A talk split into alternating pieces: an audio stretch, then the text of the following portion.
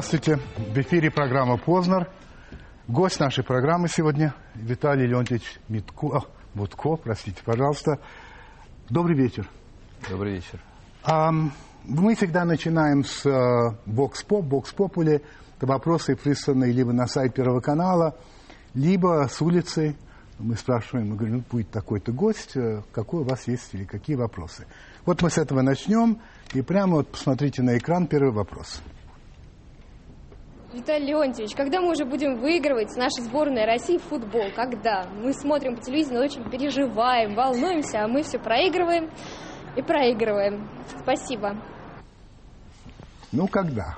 Ну, во-первых, мы за последние два с половиной года очень много выиграли. Выиграли у Англии, успешно выступили на чемпионате Европы, заняли третье место. В блестящем стиле обыграли сборную Голландии.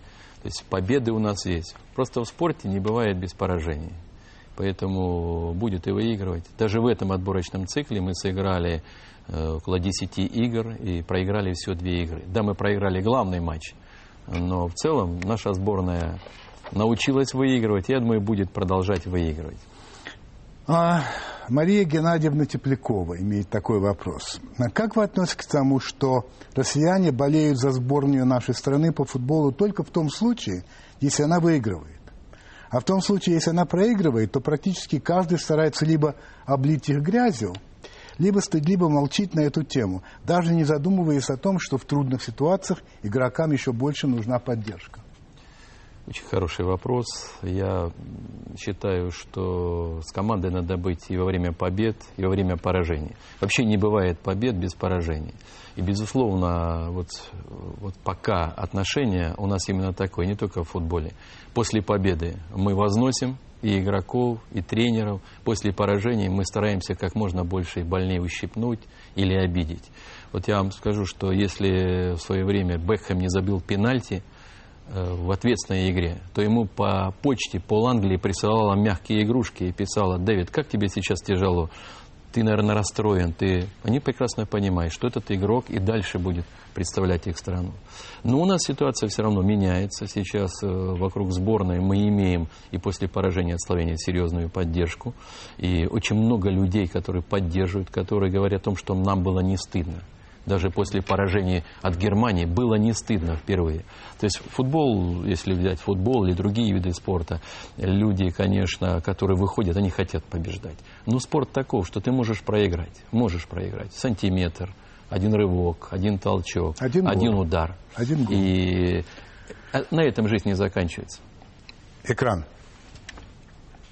Виталий Леонтьевич, кто ответит за то безобразие, которая творилась при э, продаже билетов на матч э, Россия-Германия, когда 70% билетов было реализовано через э, организованных спекулянтов.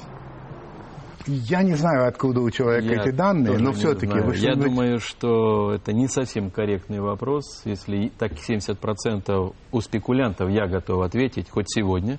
Могу сказать, что последнее время к продаже билетов огромное повышенное внимание – у нас правоохранительные органы не выходили из офиса Российского футбольного союза, не выходили. Я вам больше скажу, что во время после матча Германии, во время продажи билетов были контрольные закупки. Так я вам хочу официально сказать, никакой системной спекуляции не было. Система билетов, была, продажа билетов выглядела следующим образом. И будет и дальше такой.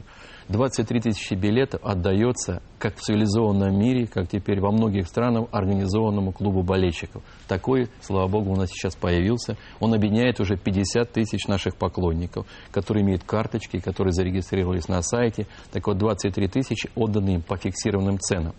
И вот когда закупки контрольные были, э, мы 5-6 билетов всего было у спекулянтов из этих 23 тысяч. Дальше 20 тысяч билетов было отдано так называемой семье, э, футбольной семье. Что это такое? Это спонсоры, это около 12-13 крупных спонсоров.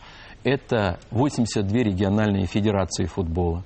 Это 120 клубов, которые входят в систему. Это тренер, президент клуба. То есть это те люди, которые сегодня э, являются, скажем, всегда с футболом партнерами. И около 20 тысяч было отдано в прямую продажу. То есть мы собрали на них заявки, на сайте или по почте, или по факсу. И после этого, в связи с тем, что, э, скажу так, превышение было заявок в два с половиной раза, чем потребность, они были разыграны в присутствии 35 средств массовых информации, разыграны э, компьютерно, и счастливчики получили на руки по 4 билета. Поэтому ну, я надеюсь, что это есть ответ. Конечно, спекулянты всегда будут, это уж э, ну, не без того. Превышает. Но, конечно, 70% э, я тоже удивился этому числу. А Ольга Анатольевна Петухова. Что для вас, как для министра, ценнее – развитие массового спорта во всех российских регионах или успехи наших спортсменов в спорте высоких достижений? Хороший вопрос. И очень непросто на него всегда ответить, потому что это взаимосвязано. Вы знаете, вот если вы будете ехать на автомобиле, и вдруг будет зажжен значит, поворот или на светофоре, и налево будет указатель массовый спорт, направо спорт высших достижений. Так вот, как мой предшественник, очень хороший руководитель, на мой взгляд, был Павлов, такой руководитель спорта. Ну, как, человек, Он да? говорил так, что я включу поворотник э, в массовый спорт, а сам поверну спорт высших достижений. Ибо за спорт высших достижений меня с работы снимут, а за массовый спорт нет ибо это очень сложно. А, а, действительно, спорт высших достижений, он конкретен. Все хотят побед, вот даже за футбол все именно хотят побед. Да вы же понимаете, что без массового спорта я прекрасно не понимаю. будет. Да, поэтому я говорю, что это взаимосвязано. Поэтому приоритет я бы все-таки отдал, конечно, спорту массовому, особенно детско-юношескому. У нас 45 тысяч школ, 13 миллионов детей. И если они будут хотя бы иметь представление о здоровом образе жизни – о ведении навыков здорового жизни, будут ознакомлены в первом плане со спортом, то уже система, которая готовит для спорта высших достижений, а это 6 тысяч центров подготовки, где сегодня около э, 4,5 миллиона наших детей, она начнет отбирать самых талантливых. В спорте высших достижений, чтобы представлять, у нас всего 3 тысячи спортсменов, представляет 45 видов олимпийских видов спорта. Всего 3 тысячи нужно. Mm-hmm. А сегодня спортом занимается массовым 22 миллиона наших граждан. Юлия Вячеславовна Чемерис. Скажите, вы верите, что при современном развитии медицины и фармацевтики, но главное, при тех высочайших результатах, которые показывают спортсмены, еще возможен спорт без допинга? Ну, я верю в это. Я могу сказать, что что такое допинг – если допинг и применение запрещенных методов и средств, которые внесены в запрещенный список. те, которые сегодня стимулируют выносливость организма, те, которые сегодня, ну скажем, увеличивают сегодня э, у человека наличие там, крови там, соответствующего. Кислорода. Да, да, да, это, это сегодня, конечно, запрещенные методы ну, конечно. переливания крови перед стартом. Да? Но не будет ли того, что будут все время искать, ага, это обнаружили, обнаружили, ну-ка попробуем найти такое и так далее, и так далее. Именно потому, что уже достижения такие, да. вопрос, что без допинга этого добиться нельзя. Знаете, Или это не так? Я вам скажу, процитирую, может быть, э, нашего выдающегося тренера Александра Анатольевича Кузнецова который подготовил в цикличных видах, вот скажем, велосипеде, того же Якимова, значит, олимпийского чемпиона. Так. Он просто убежденный сторонник, что эту версию надо просто на корне отбросить. Ничего сегодня взамен методики подготовки спортсмена ничего придумать не может. Все остальные, питание, реабилитация, медицинское сопровождение, это должно быть способствовать тренировочному процессу. Но без методики, просто если ты будешь сидеть на допинге, то ты можешь получить только разовый результат. Ну, да. Не более того. На самом деле, второе, ты разрушишь свой организм. Ты нанесешь это ему совершенно это безусловно, да. Поэтому, в принципе, медико-биологическое сопровождение спорта должно быть. Мы должны помогать спортсмену реабилитироваться, восстанавливаться. Мы должны уделить внимание питанию, должны уделить внимание восстановлению. Это ясно. Это сегодня э, факт. Но в том понимании сегодня запрещенных допинговых средств, конечно, я думаю, что это миф, который, знаете, как в наркобизнесе, а это из этой же серии. Вбрасывается, ты не можешь победить, если не будешь употреблять допинг, обижая миллионы талантливых спортсменов. Которые не применяют. Да? Иван Вишняков вызывает большую тревогу у него предстоящая в Ванкувере Олимпиада. А именно, что при существующем положении дел и при отсутствии спортивного везения – что тоже бывает, золотых медалей может быть вообще одна-две или вообще не быть. Каково ваше мнение? Есть ли у вас опасения? У меня, э, скажем, здесь э, не опасения, а, скажем так, определенный такой уже и расчет, и, скажем, видение ситуации есть. Безусловно, надо иметь в виду, что последние годы в зимних видах спорта мы потеряли некие свои позиции. Это надо признать. Последние чемпионаты Европы и мира, которые прошли, вот, скажем, предыдущий сезон, 8-9 да. год, мы на девятом месте среди всех стран мира. На Олимпиаде в Ванкувере будет разыгрываться 86 комплектов медалей по 14 видам спорта. Первое надо отметить, что мы за последние годы проиграли некую спортивную политическую борьбу, мягко я называю. Появились новые виды спорта. Политическую? Я так называю, потому что что такое включение нового вида спорта в олимпийскую программу? Что это? Вот включили сегодня шорт-трек. Что ну, это, это такое? Значит, Япония. Значит, это Корея прежде Корея. всего. Значит, 8 золотых медалей. Они сразу их забирают. В свое время 8 золотых медалей ты был в тройке призеров. 11 ты побеждал на Олимпийских играх. Теперь второй керлинг. Две медали. Это что, традиционные русские виды спорта? Конечно же нет. Для того, чтобы вырастить здесь конкурентную среду и вырастить сборную, надо 6-8 лет. Э, появились разновидности, таких как сноуборд, как фристайл, просто разновидности, еще по одной-две медали, там 12 медалей с горными лыжами разыгрывается. И мы остались конкурентоспособными своих, и где-то еще сбавили обороты лыжи и конькобежный спорт. Но там выросли... Хоккей. Хоккей одна медаль. Ну, это да. да, венчает, это, это вершина, это, знаете, высший пилотаж, когда ты хоккеем заканчиваешь да. и побеждаешь.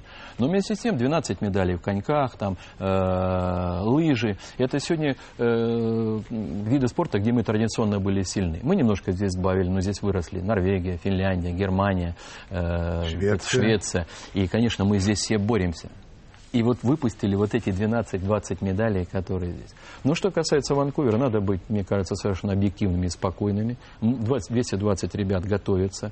Первые старты сейчас зимнего сезона прошли и в лыжах. У нас в каждой дисциплине 14 есть лидеры, даже в таких, как экзотических, как, скажем, сана, э, сани, бобслей, скелетон. В прыжках с трамплина появились у нас... Э, Я понимаю, что вы вряд ли скажете сегодня о своих ну, о, о планах, скажем. Но у вас есть ожидания есть. для себя есть. некоего количества медалей? Вы знаете, у нас есть план-прогноз, так называемый. Вот, вот. Но э, он рассчитан на, по нескольким факторам. Это итоги предыдущего сезона и сегодня уровень того или иного вида спорта. Безусловно, у нас есть. И я не вижу здесь. Я считаю, что мы практически во всех видах спорта будем очень конкурентоспособны. Очень конкурентно. У нас талантливая сборная, э, хорошие ребята. В каждом виде спорта есть лидеры. У нас осталось до рекламы всего три минуты, поэтому будем стараться, так сказать, так лапидарно отвечать на экран. Пожалуйста, внимание ваше. Виталий Леонтьевич, вот такой вопрос вам задается. Могли бы, пожалуйста, ответить, почему в Москве так мало спортивных площадок? А если есть, которые, они недоступны для многих детей, они платные, надо приходится снимать залы, и вот такая, у нас вроде бы, вы говорите, спортивная политика, молодежь должна быть здоровая. А для этого мало чего предпринимается. Только по телевизору говорят, что открываются комплексы, а на самом деле они для большинства детей недоступны. Спасибо за внимание. Ну, вы знаете, что мне удивительно, конечно, из Москвы такой вопрос. Москва имеет уже четвертую программу, спортивная Москва, э, программа номер четыре уже. Э, Москва тот регион, где сегодня на физическую культуру и спорт тратится больше денег, чем Но насчет доступности. Доступности сегодня, ну, все спортивные комплексы, которые строятся в муниципальных районах, они доступны, открыты и бесплатны. Просто, может быть, сегодня в Москве э, еще, скажем, там, уплотнительная застройка, много территорий ушло. Но сейчас правительство Москвы приняло ряд программ, связанных, скажем, с доступностью площадки вот э, мой первый стадион, э, дворовая площадка. И я думаю, что в Москве, в общем-то, строю, вот в этом году только около сотни э, спортивных объектов будет построено. Бассейны, физкультурные комплексы, дворовые площадки. Поэтому в Москве, в общем-то, достаточно возможностей. Я бы говорил о других регионах страны, где бассейна нет на всю там республику, допустим, Это Тыва. Да, да. А по обеспеченности Москва не ходит, не входит в лидеры, я соглашусь, но она достаточно неплохо укомплектована спортивными Хорошо. объектами. Внимание на экран. Виталий Леонтьевич, скажите, пожалуйста, если бы можно было вернуть время вспять э, к моменту начала вашего правления Российским футбольным союзом, какую бы ошибку вы исправили или, может быть, что бы вы немного изменили в своем правлении? Спасибо. Но есть такое? Ну, знаете, все время мучает вопрос, что не сделано, почему мы проиграли Словении. Вот здесь бы, может быть, э, немножко по-другому что-то мы могли бы сделать. На самом деле, мне кажется, мы правильный приоритет поставили. Детский футбол, материальная база, э, сокращение лимит легионеров, э, чистота в российском футболе, повышение конкуренции. Вроде бы в мире футболу сто лет, понимаете, сто лет. Да. И здесь что-то нового придумать, кто бы его не возглавлял невозможно. Э, берешь лидеров, сто лет в лидерах ходит Англия, сто лет ходит Германия, э, футбол. Да. Э, посмотрите, что они делают, принцип переломай, переломите на свою значит, особенность и делайте. По сути дела, мы так и делали. Я понял. Значит, сейчас у нас будет реклама, уважаемые зрители, и потом уже мы продолжим. Так что не уходите. Виталий Леонидович, я вчера вечером, значит, вообще весь день у меня был футбольный. Я смотрел э, Челси Арсенал, потом я смотрел, э, значит, Реал Барселону и Спартак Зенит. Надо сказать, что это разный футбол, честно вам скажу, разный футбол по, по уровню, по мастерству техническому, так сказать, и так далее. Ладно. Но очень многие, зная, что я буду с вами сегодня разговаривать, э, звонили и мне, и моему продюсеру, говоря, что вот они смотрели матч «Спартак-Зенит», говорит, этот матч был договорной. Мы все видим это, он был договорным. «Зениту» надо было выйти на третье место, чтобы потом в будущем году и так далее. Вообще, что вы думаете по поводу этих договорных матчей? Мы знаем скандал в Германии какой там по этому поводу. Что в России? Я думаю, что очень много здесь наносного. На самом деле договорной матч бесследно пройти не может что кто-то с кем-то должен договориться. Извне это невозможно сделать. Вот э, если говорят о «Зените» и «Спартаке», не могут эти два клуба договориться по определению. Просто по определению. И очень много играет легионеров в составе этих клубов, которым, в принципе, терять нечего. Если его попросят не играть или сыграть, скажем, не в ту игру, он об этом обязательно скажет. Он просто уйдет из этого клуба. Или скажет через какой-то шаг. Были у нас такие случаи, когда легионеры уезжали, и потом у себя уже на родине говорили, вот там русские ненормальные, мне за финал Кубка страны, какой-то турнир непонятный, заплатили премию, был игрок такой в Локомотиве, О'Коннор такой. Он говорит, я за всю свою карьеру у себя в Шотландии столько не заработал. О, они все равно об этом скажут. Поэтому я думаю, что очень многие вещи, так сказать, надуманы, особенно на уровне там премьер-лиги. Но есть такие матчи. Конечно, есть еще. И есть они в первом дивизионе. Были ряд матчей в мои прошлые годы. И я думаю, что люди, болельщики, сами определяют их и голосуют ногами. Я То есть перестают ходить? Просто ходить перестают. Если вы посмотрите посещаемость некоторых наших клубов, которые имели 30 тысяч посещаемость, после определенных игр люди перестали ходить. И чтобы вернуть людей на трибуну, надо, знаете, покаяться и сказать о том, что с такого момента мы будем играть чисто экологический футбол. Поэтому хорошо, это... хорошо. Дай бог, чтобы это было так. Значит, э, по поводу вас.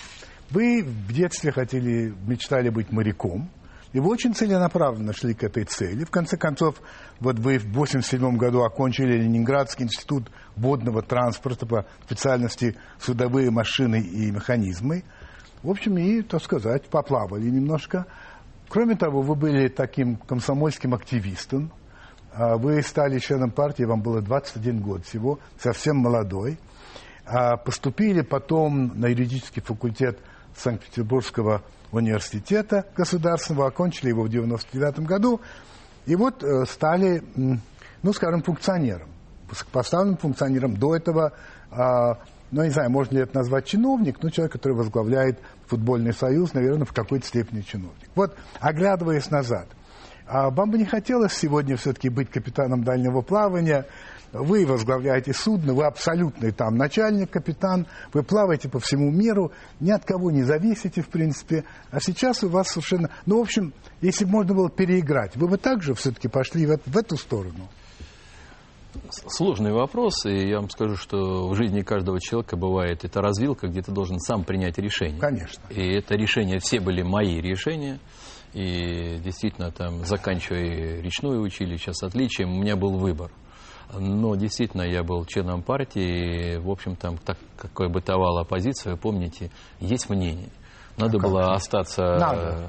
было остаться в училище, и я остался. И вот начался мой путь в исполкоме Кировского райсовета. Там 15 лет от инструктора до председателя исполкома Да. я прошел практически все должности, которые Ну, только возможно. вопрос такой, не И- жалко? Нет, нет. Вы Не знаете, жалко. каждый этап жизни я по-своему был счастлив. Он был направлен на созидание. И даже годы эти футбола э, с 93 года по 2003 год с питерским «Зенитом», потом 96 год, когда я стал свальонный президент. Эти были счастливы. Каждый год, э, я помню, в 99 году мы выиграли Кубок страны. Какое это было Понимаю, а счастье. министр-то? Ну, сейчас, э, вы знаете, несколько другое уже. Министр, это, я вам скажу, это даже сложно дать ему определение, э, что это такое. Кстати, почему вы думаете, вот эм, члены правительства, э, ну я вам просто скажу об этом, крайне тяжело дают согласие вот прийти в эту программу. Вот то, что вы пришли, это довольно редкое явление. Они всегда заняты, ну, конечно, они заняты, вы тоже, наверное, заняты. Но вот очень неохотно появляются так на телевизоре, э, чтобы общаться, в общем, со зрителем. А мне кажется, что это их обязанность.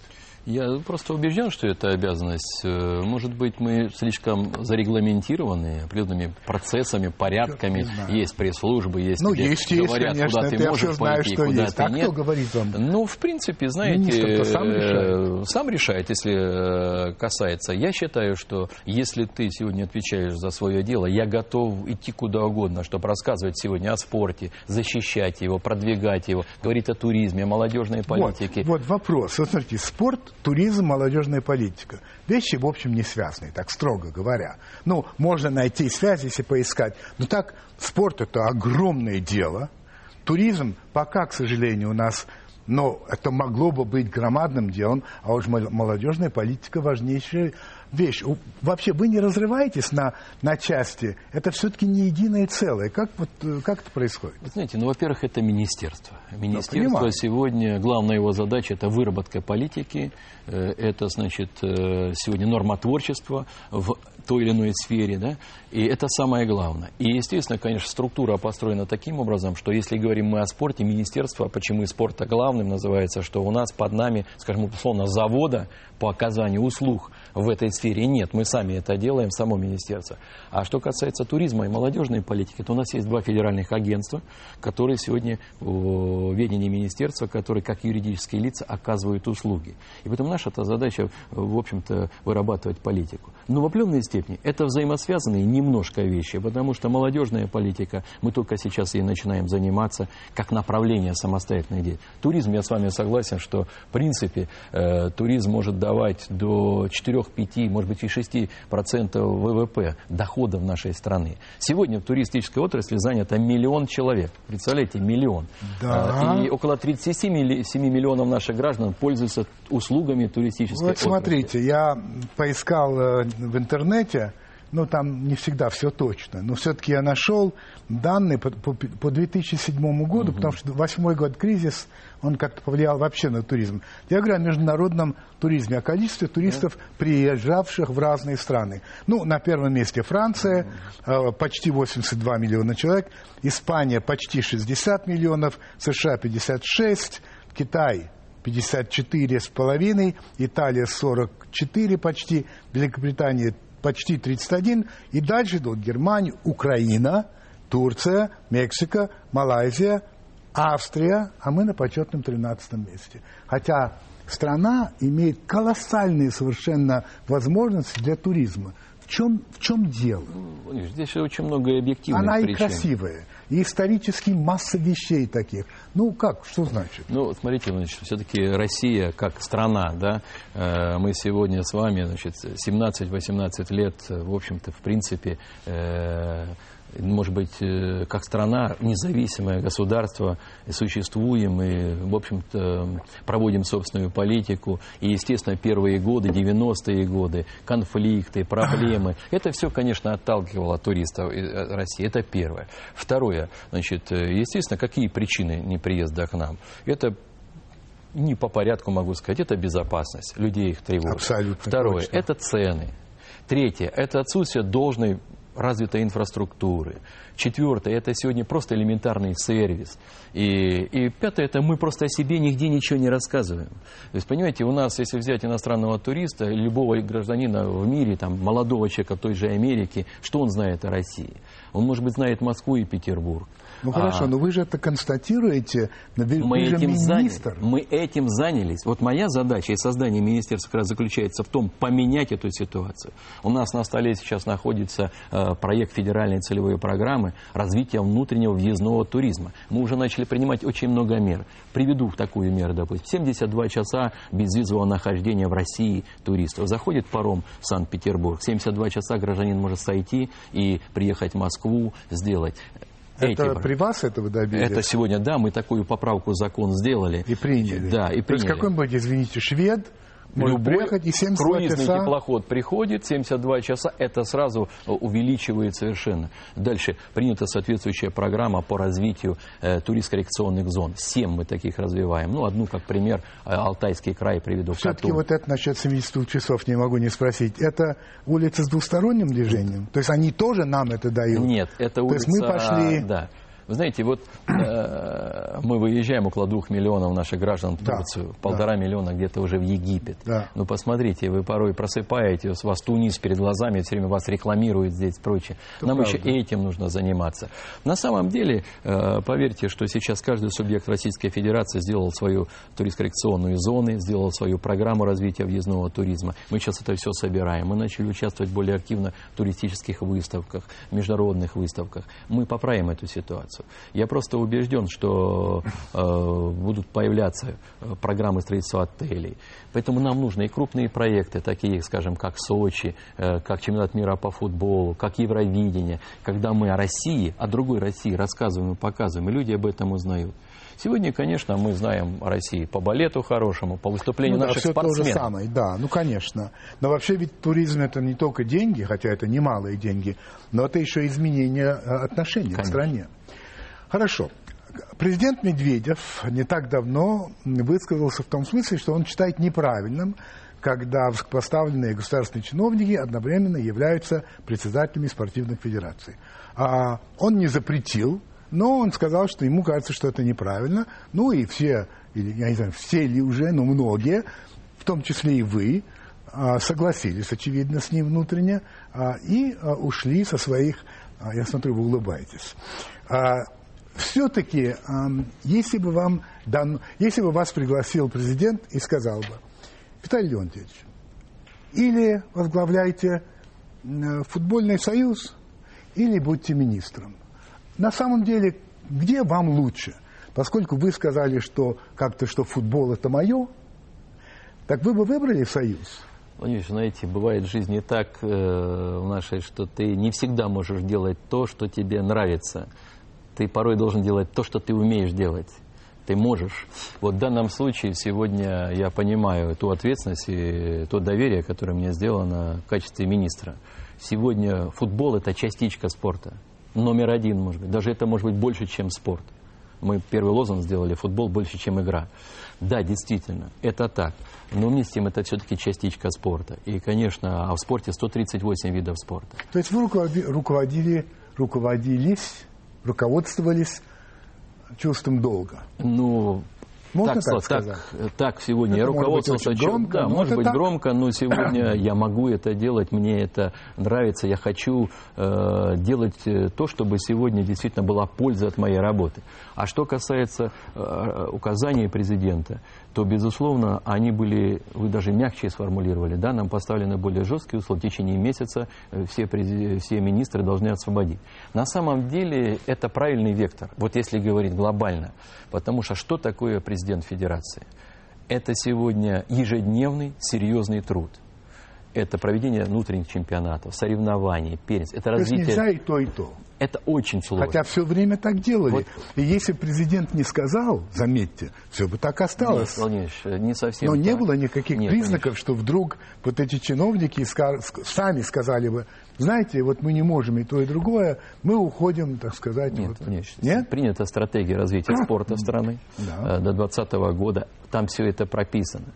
Э, Сегодня, вот, допустим, смотрите, я вам просто пример по президенту Федерации футбола приведу. Если вы стану- президент Федерации такого вида спорта, Да. возьмите только международную деятельность. Да. Вот смотрите, Самое сладкое. четыре года не в сладости Ну, дел. ездить, там Ну, общаться. это, знаете, вчерашний день уже. Мы же за границей. Это ж мы когда-то там Это говорили. правда. Это сейчас мы же должны быть взрослыми людьми. Зачем нам э, уподобляться, что вот кто-то сегодня ради поездки за границу, и министр идет Лавров, возглавлял Федерацию слалома, что ему не хватает за границей, понимаете? На самом деле не в этом дело. Дело в другом, что если вы возьмете и посчитаете, то я могу вам сказать, скромный подсчет показывает, что 120 дней ты должен только провести там, продвигая свой вид спорта. Ваш довод совершенно я. Вот И- скажите мне вот что, сравните.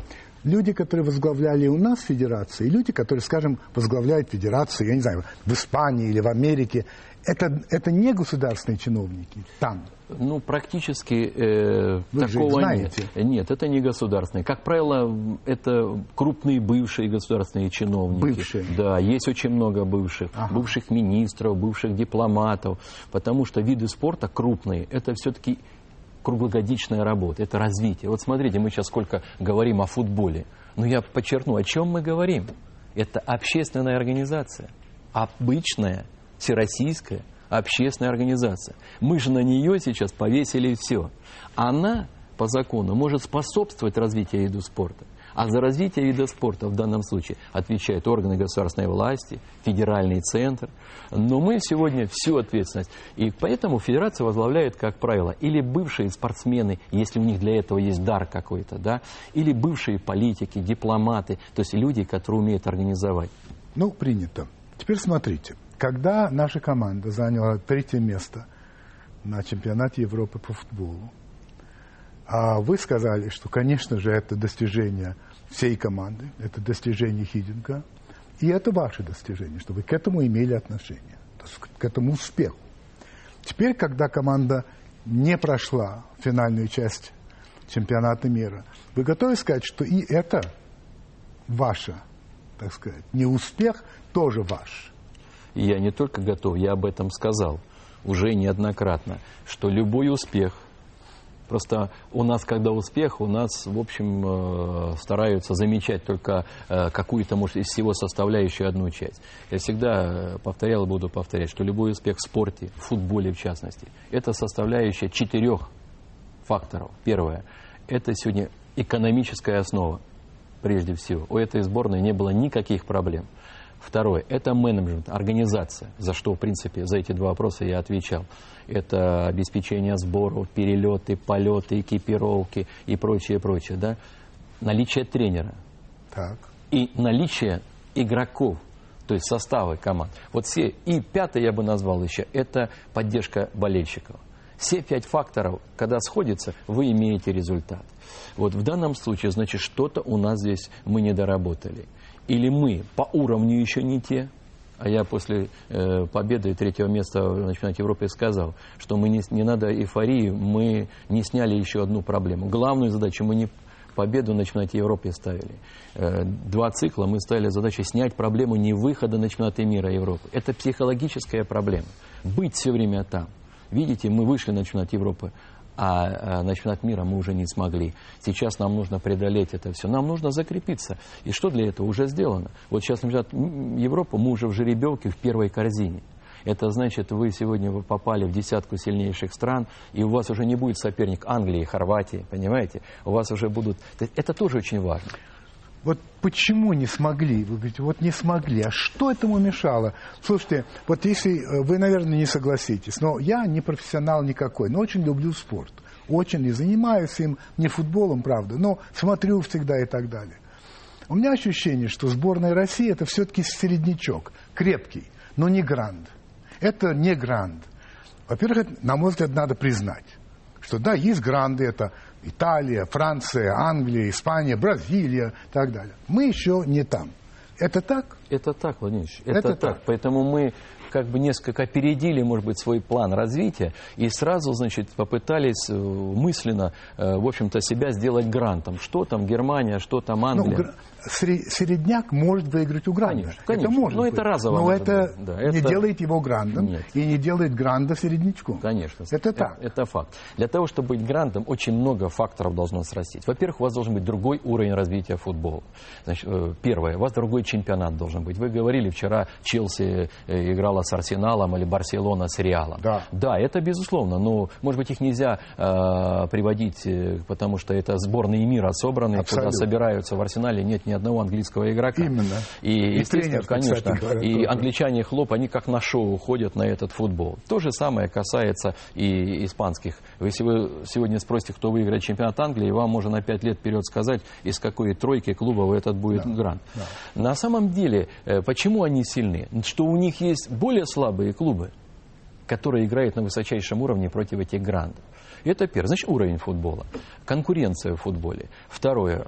Инфраструктура, отношения, стадионы, экономика этого вида спорта. Это все дает возможность им все время э, быть на уровне. Мы с вами в России, мы очень много сделали за 4, ну очень много. Клубный футбол, мы вошли в шестерку лучших чемпионатов Европы. Кстати, почему клубный футбол у нас сильнее, чем футбол сборной? Ну, по той же причине, что сегодня за «Зенит» играет 7 легионеров, за «Спартак» играет 7 легионеров, «Рубин» практически играет там 7 легионеров, а если в составе там 11 легионеров, понимаете? Ведь лучшим игроком России сегодня признан Домингес.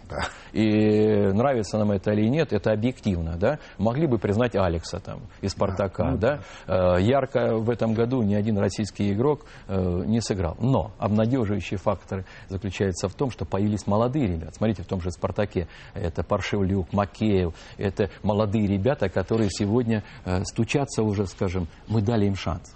Но еще раз подчеркну, что сегодня у нас 5-6 клубов, которые конкурентны в российском чемпионате. А многие игры просто становятся как бы проходными для наших лидеров. И, может быть, на данном этапе, благо, что наши ведущие игроки уехали в европейские чемпионаты, поиграют на другом уровне. Мотивация на другом уровне футбола. Но- Насчет мотивации. Вот насчет мотивации. Вот когда наша сборная проиграла, вы сказали следующее. Не думаю, что какая-то команда в мире обладает лучшими условиями. Не только контракт главного тренера, но и сборы, пятизвездных отелей, чартер, премиальные, экипировка. Все это огромные расходы. И потом вы сказали, если ты не умеешь играть, то ты лучше не сыграешь, хоть бы тебе заплатили в четыре раза больше. А Андрей Платонов бы сказал, по-моему, еще точнее, за одни только деньги трудно правильно ударить даже по шапке гвоздя. Значит, не в деньгах мотивировка. В чем тогда мотивировка? Конечно, не в деньгах. Если ты профессионал, если у тебя есть определенный уровень, то деньги тебе только способствуют. Тебе платят за твой профессионализм. Конечно, уровни. Уровни. Надо признать просто, что сегодня уровень пока, вот то, что вы сказали вначале, а, нашего футбола, наших футболистов, в целом, если взять, он пока, значит, ну, не того, ну, не на таком высоком уровне, чтобы мы спокойно, легко проходили такие команды, как, скажем, э, ту же Словению, э, только на классе. Здесь уже надо супер э, делать, так сказать, мотивацию и отдавать все, что у тебя запредельное есть. Вот они смогли настроиться, вот все, что у них было за душой отдать. Э, Мы, может быть, не все смогли сделать, чтобы ребята были настроены. Поэтому в этом плане, значит, э, надо просто спокойно к этому относиться. Это наши дети, это лучшие игроки. Мы не переплачиваем. Нет, я бы не сказал, что мы переплачиваем. И поверьте мне, я был всегда в команде, сказать, что там дух денег, это преувеличено. Это не так. Не так. Ребята очень хотели, и они хотят. Но вы понимаете, э, возьмите тот же момент э, с Березутским, который в конце встречи со Словенией мог забить мяч. Вот забить этот мяч.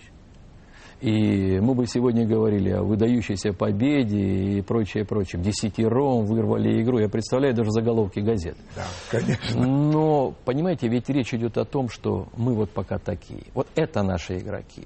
И вот э, нужно понимать, что в этой сборной есть, конечно, игроки Вы высокого убеждены, уровня. что через 5 лет, 7 лет, 10 лет будут другие? Я просто убежден, я уверен. Убеждены. Я уверен в этом. Вы понимаете, в 2005 году, когда мы начинали это, Да, я вам скажу, приведу более такой пример. 93 год, э, когда мы занялись футбольным клубом «Зенит». 500 э, человек приходило на матч, нам стадион Петровский не давали. Мы ходили и играли на Буховской обороне, там, на заводе, там, э, Буховском заводе, играла команда. И, естественно, конечно, значит, когда мы сказали, что мы будем строить клуб европейского уровня, и вы здесь в Петербурге услышите гимн Лиги Чемпионов, хохотали все. Еще бы, конечно. Поэтому осилит дорогу идущий. Я бы следующий цикл вот сейчас поставил перед, перед футболом э, задачу качества. Мы построили много полей. У нас и вы добьетесь. Качество. Это тренер, тренировочный процесс, тренер. селекция и отбор. Тренер. Немножко о, Гусе Хидинге. Значит, мнения об итогах его работы самые разные. Ну, профессиональные, цитирую. Тренер «Локомотива» Юрий Семин говорит так. «Спасибо Гусу, Благодаря ему мы узнали, сколько должен получать тренер сборной, с одной стороны. Бывший вратарь «Спартака» и сборной СССР, а, комментатор Владимир Маслаченко, сказал следующее. Пресловутый Гус Иванович Хидинг ничего не сделал для того, чтобы сборная хоть как-то менялась. Ему надо купить билет на трамвай и сказать «Чао, родной». Очень резко. Светлана Жур, Журова, конькобежка, чемпионка Олимпийских игр, а, чемпионка мира по скоростному бегу на коньках, а, значит, вице-спикер Государственной Думы сказала так. Хидинг должен проглотить свой галстук. Он виноват в том, что надежды болельщиков были разбиты. Вот ваша точка зрения. И вообще, я, вы, вы, наверное, не можете сказать, будет хидинг, не будет хидинга. Но вот ваши отношения. Знаете, я всегда и всех бы, всех бы призвал, конечно, быть более объективным. Не политические, может быть, какие-то заявления вокруг этого, просто объективным и трезвым. Что сделал для нас Хидинг? И первое, он немножко поменял сборную. Нам стало не стыдно за игру своей сборной. То есть Маслаченко не прав? Значит, Говорит, ничего не поменял. Он очень, нет, Владимир Николаевич в этом плане, он э, очень сильно всегда переживает за футбол, и у него очень крайние всегда оценки. Да, да, и, есть но это. Он, он, может быть, вот может быть он из многих там людей, может быть, моральное право имеет давать оценки, потому что для футбола многое сделал. И у него, значит, э, ну у него всегда они крайние. Первое я хочу сказать, он поменял. Давайте я вам несколько вещей приведу. Просто банальные вещи, связанные с тем, когда пришел Хидинг, главным тренером мы были на 37-м месте в рейтинге среди 207 стран сборных мира. 207 стран мира, 37-ми. Значит, э, до последнего поражения мы были уже восьмыми. Мы вошли в десятку лучших стран. Раз. Второе. Нам с вами, значит, стало впервые не стыдно команда, может, за исключением нескольких матчей с участием Хидинга, это второго тайма здесь с Израилем, это выездной игры с Израилем, это, может быть, там вот в этом цикле Азербайджан, там, это, ну, если мы говорим неудачный матч, это Словения, э, в целом, как бы, не решена задача все остальные, даже поражения, которые мы потерпели, в Германии или в Англии или, нам было не стыдно за команду. Команда заиграла в футбол. Пиком игры этой команды была игра с Голландией. Вот может быть, что можно сказать? Нам не удалось закрепить уровень футбола вот на этом уровне. И если бы мы сохранили этот футбол, в который играла команда с Голландией, то, конечно, мы бы могли действительно сказать, что э, все сделано. Но надо иметь в виду, это не только от главного тренера зависит. Поэтому, в принципе, я вам так скажу, что есть серьезные успехи, и я думаю, что мы научились обыгрывать серьезные, обыгрывать средние команды. Мы еще пять лет назад тряслись, если нам попадала Словения, или мы выиграли в Латвию, или мы выезжали с Албанией играть. Просто мы сразу все забыли. Сейчас мы спокойно обыгрывали в этом цикле, в предыдущем цикле Уэльс, мы обыгрывали Эстонию. То есть вот это второе. Ну а дальше, что касается Хидинга, конечно, сейчас мяч на его стороне. Здесь надо быть и ему честным перед Россией и перед болельщиками. Но если он, например, скажет, что он хочет продолжать. Значит, мы его серьезно послушаем. И если сегодня у него вот, э, вот как бы силы, это как бы начинать надо немножко а, сначала. А, есть слухи, это в прессе много было того, что на самом деле а, Хидинг это кандидатура, а, его спонсировал Абрамович. И что контракт голландца и так далее, это вот связано с Абрамовичем. А вот э, другим лагерем выступает якобы «Газпром», который э, лоббирует другого тренера в лице Форсенко. Вот это все подковерная штука существует ведь? Значит, вот впрямую она не влияет на этот вопрос. Не влияет. Впрямую нет. Я думаю, что пытаются и эти кандидаты, которые называют, использовать сегодня имя Хидинга. Но поверьте мне, голосовать будут 82 э, делегата представителей регионал, региональных федераций и представителей 116 профессиональных клубов. Они вот вот эти интриги их не интересуют. Они будут избирать президента федерации, исходя из его видения развития футбола. Но, еще раз подчеркну, Федерация футбола России – независимая общественная организация. Э, кто является спонсором, кто кого спонсирует, не соответствует. Контракт у Хидинага был с Федерацией футбола. Могут то угодно предлагать свою помощь. В общем, сегодня мы не знаем. Мы договорились, что до конца года будем делать все, чтобы э, Хидин дал ответ как, он видит, да, приехал сюда, мы собрались, обсудили Понятно. эту ситуацию. Если Понятно. мы увидим у него желание, если внутренние силы. Команда в целом, э, вот э, мы беседовали, она хотела. Хотела. Хотела Я слышал, бы, что хотела. Э, но, вы понимаете, они профессиональные игроки, и они прекрасно понимают, что решение в данном случае не Понятное за ними. дело, это ясно. А, федеральная целевая программа существует. Вы хотели бы добиться практически за 10 лет увеличение количества людей, занимающихся регулярно а, спортом, физкультурой, а, до 40%, когда ныне, кажется, 15%. Да, где-то, да. Вы считаете это реально? Вы знаете, не ставя себе никаких целей, нет, серьезных нет, целей. Нет, ты, это реальные цели. Если реально, если мы с вами, значит, все вместе и правительство России, федеральные, региональные власти, значит, муниципальные власти, общественные организации, все этим серьезно займемся. Для начала... Маленькое слово «если». Если займемся. Если мы просто превратим это в разговор, то, ничего не будет. Я вам пример простой А приведу. можно я вам приведу угу. еще вот такой пример? В Америке, когда, когда поняли, что плохо обстоит дело со здоровьем нации, да. и решили, что им надо бегать трусцой, поскольку президент Кеннеди был ранен во время войны и бегать трусцой не мог, то побежал под камерой его брат Роберт Кеннеди то есть был личный пример. Вот что надо делать. Кто из наших крупных а, чиновников, вот, потому что, ну хорошо, э, есть люди, которые, ну, являются примерами и так далее. Их надо использовать как, они должны быть примерами. Да. да уж совсем было бы хорошо, если вот видно, что вот это реально занимаются и такие люди. Вот есть это в планах? Конечно. Ну, во-первых, надо отметить, что и президент страны, и премьер-министр страны, спортивные люди – и э, здоровый образ жизни уделяет самое повышенное внимание.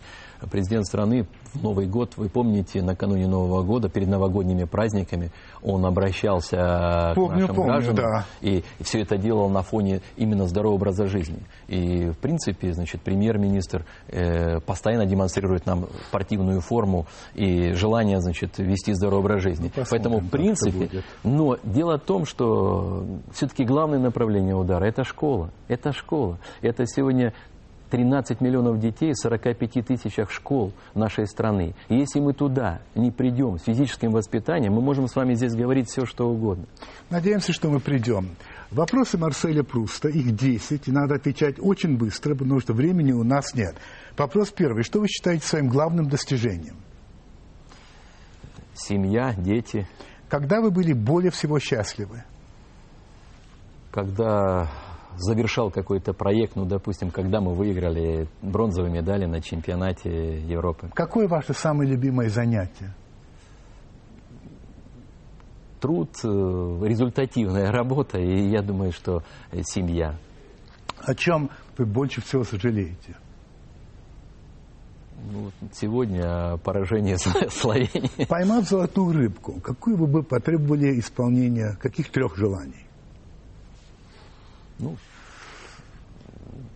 первое, чтобы мы все были счастливы, чтобы мы жили в нормальной стране, где бы мы все уважительно относились друг к другу. Просто хочется уважения друг к другу. Просто одно желание. Неплохое, вообще говоря. А какой добродетель вы цените больше всего? Порядочность. У вас есть любимый литературный герой? Есть. Кто? Ну, я вам скажу, что ну, много у меня таких, э, на каждом этапе То есть жизни. не один? Не один, но на каждом этапе жизни. Ну, сейчас.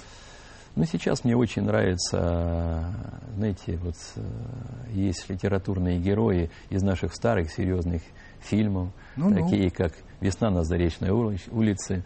Э, То есть люди, которые очень целеустремленные, очень, э, которые, которые делают дело. Что вы больше всего не любите? Фальшь, ложь. Вы, кого вы считаете лучшим футболистом в истории России, включая Советский Союз? Ну, я думаю, что Лев Иванович Яшин. Лев Иванович Яшин. Оказавшись перед Богом, что вы ему скажете? Извини, если что-то не то сделал. Виталий Мутко. Спасибо большое. На прошлой неделе член Генсовета «Единой России» Андрей Макаров выступил необычайно резко по поводу состояния дел в Министерстве внутренних дел. Вот несколько цитат мною взятых, в общем, наугад. Модерниза- моде- модернизовать МВД, реформировать МВД невозможно, его можно только ликвидировать. Система создана таким образом, что она убивает порядочность в людях, заставляет их работать непорядочно. Надо вывести всю милицию за штат и начать очищение милиции с участием общественности правозащитников.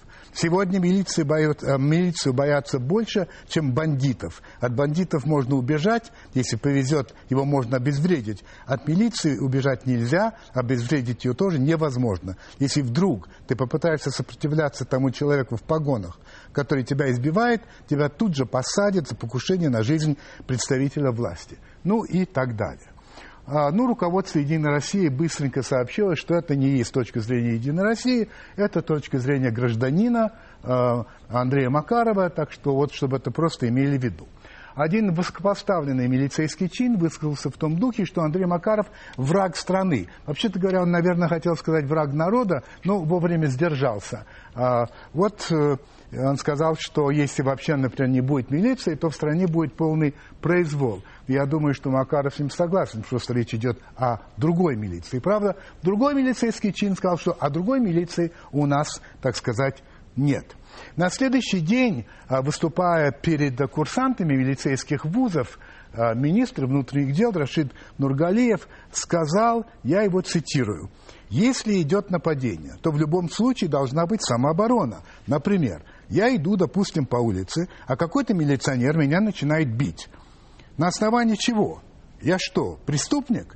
Конечно, наверное, здесь будет именно та заваруха, о которой мы говорим. Поэтому мы здесь все равны, а гражданин будет вдвойне равен. Вот как хотите, для меня это вообще заявление просто сенсационное. Получается так, главный милиционер страны говорит нам с вами, что если на нас, мол, напал милиционер, ну вот так вот, такой распояшившийся, то мы имеем право, по сути дела, дать ему в морду. Это, знаете, напоминает мне советский анекдот на тему того, что да, вы имеете право, но вы не можете. Потому что если только вот предположить, что мы дадим, так сказать, сдачу а, милиционеру, а, или их будет двое, или их будет трое, в конце концов а, скажут, что это вот мы напали на несчастных милиционеров, им пришлось как раз защищаться, ну а получилось то, что получилось. Но вообще подумать, чтобы министр сказал такие слова, вообще надо представить, как его достали. А, Те самые люди, которыми он руководит. Это просто фантастика. Я вообще считаю в целом, что Андрей Макаров молодец и что он прав. А как считаете вы?